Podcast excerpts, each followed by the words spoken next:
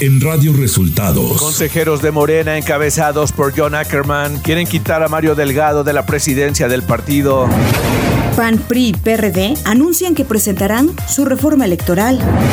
Se cumple un año del accidente de la línea 12 del metro en la Ciudad de México sin que haya culpables.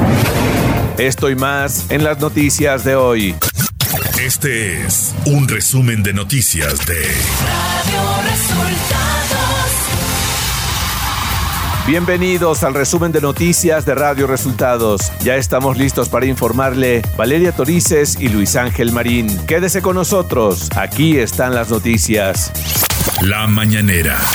Cuestionado acerca de los diversos casos que han generado polémica en la opinión pública sobre el fiscal Alejandro Gertz Manero, el presidente López Obrador dijo que se trata de una institución independiente y no tiene en mente intervenir. No, este, eh, estoy yo pensando en intervenir, en inmiscuirme en un asunto que tiene que ver con eh, una institución independiente, solo que hubiese una cuestión grave.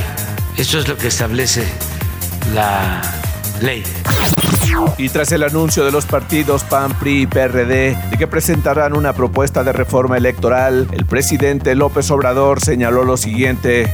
Para eso es la iniciativa, para que haya debate, participen todos y se garantice la democracia en el país.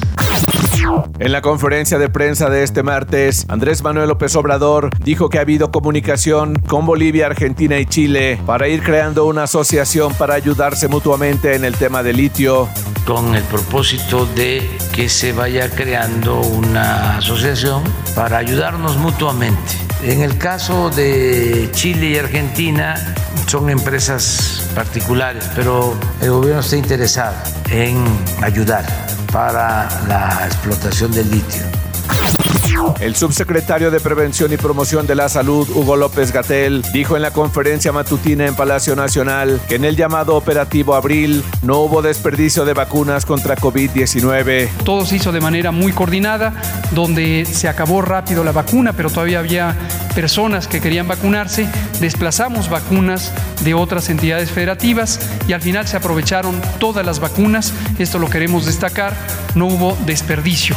Todas las vacunas fueron utilizadas.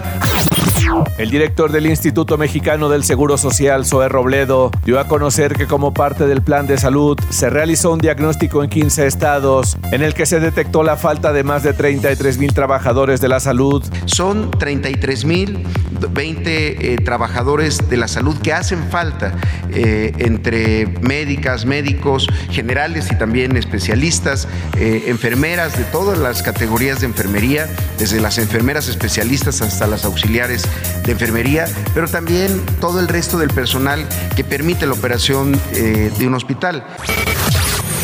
Radio Resultados Nacional.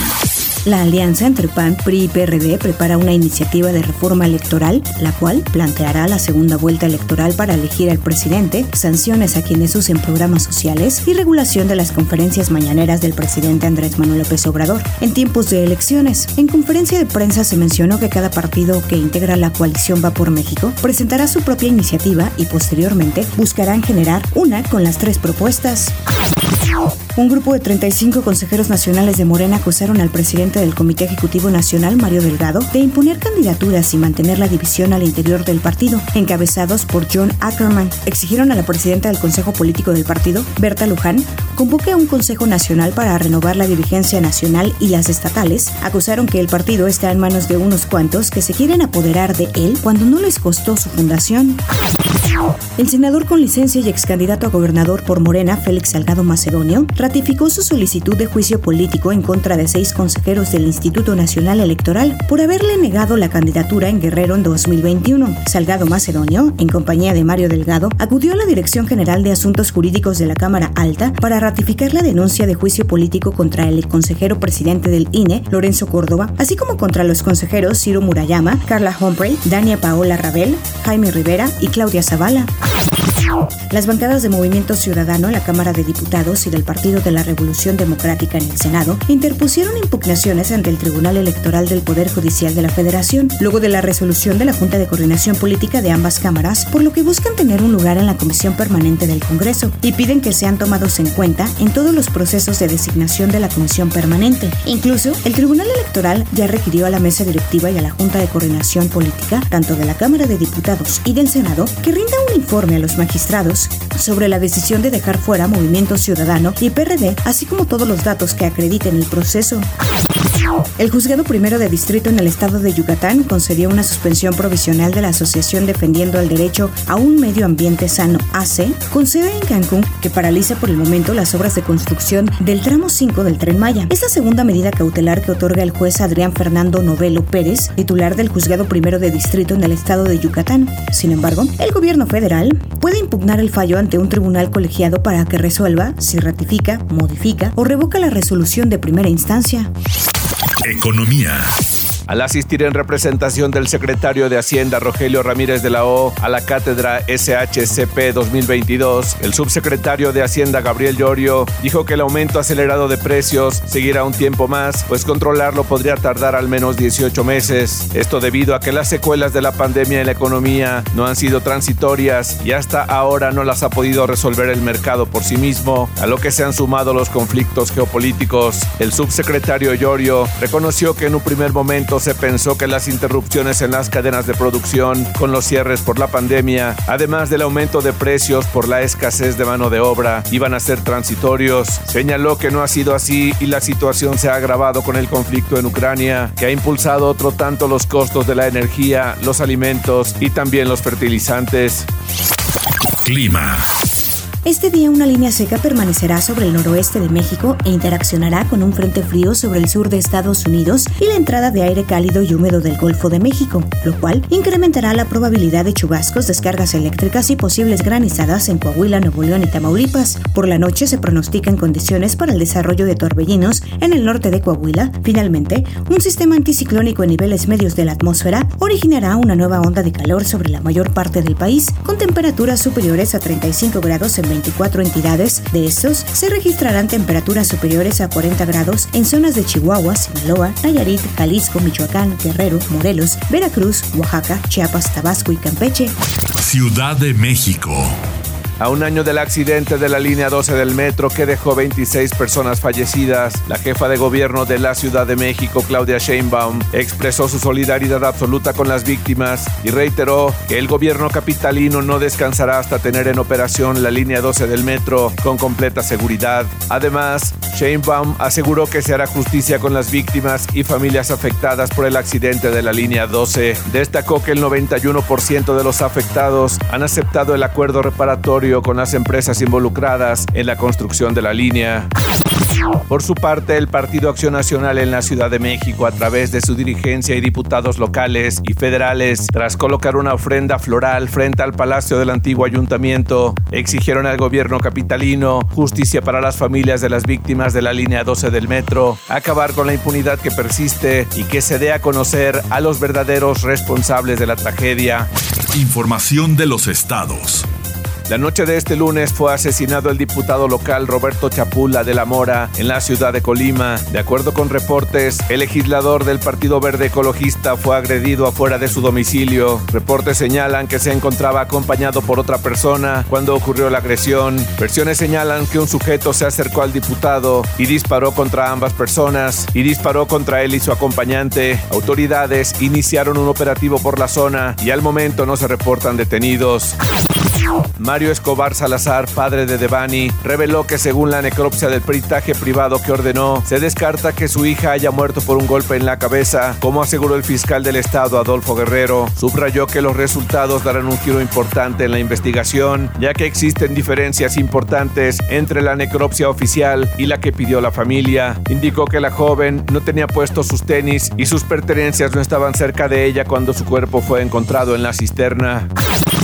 La policía del ayuntamiento de Irapuato, Guanajuato, arrestó a 28 mujeres y a un hombre que participaron en una protesta en la que intentaron quemar la puerta de la presidencia municipal, incendiaron una oficina y causaron otros daños al inmueble. En redes sociales circularon videos de mujeres policías golpeando a algunas de las manifestantes. Luego de 26 horas detenidas, las 28 mujeres y un hombre fueron puestos en libertad por el Ministerio Público.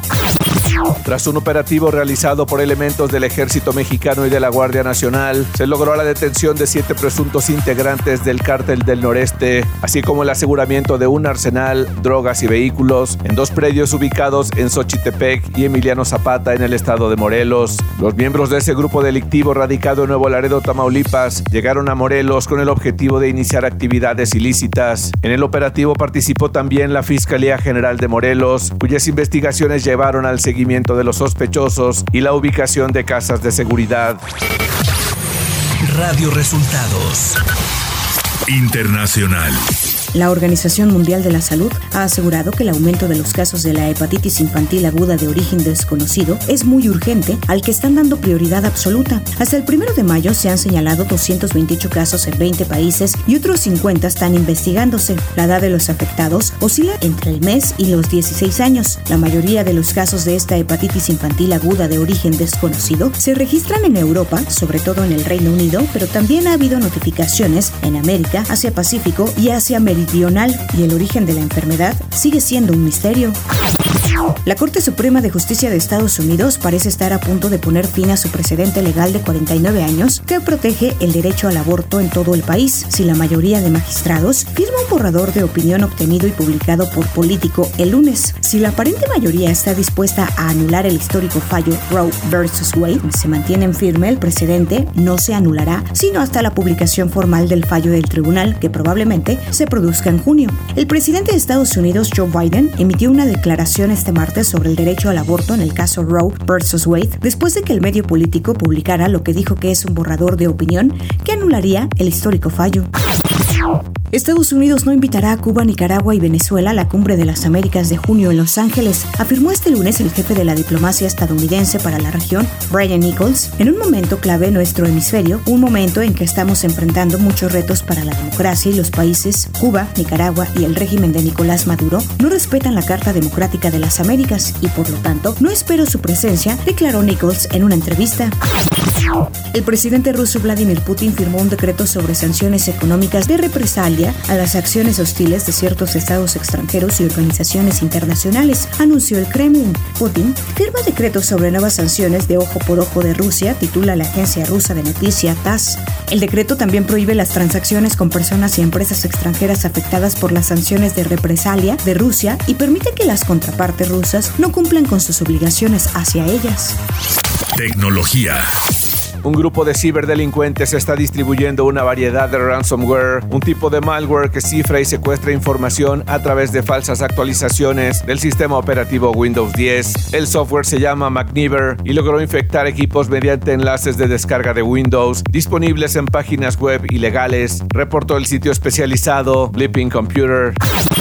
Las franquicias de videojuegos Tomb Raider, Legacy of Kane y Thief han cambiado de propietario, ya que la empresa japonesa Square Enix ha vendido sus estudios occidentales a The Embracer Group, una corporación que continúa acumulando cada vez más estudios de videojuegos. La transacción fue de aproximadamente 300 millones de dólares. Espectáculos. Eugenio Derbez ha confirmado el estreno de su próxima película The Ballet, que llegará a la plataforma Star Plus el próximo viernes 20 de mayo. The Ballet es el remake de una cinta homónima francesa que gira en torno a Olivia, una sexy actriz de Hollywood que es fotografiada junto a su novio Vincent, un hombre casado, por lo cual recurre a Antonio, quien aparece en la misma foto, y comienza un romance de mentira. Max Greenfield, Carmen Salinas, Betsy Brandt, Armando Hernández forman parte del elenco.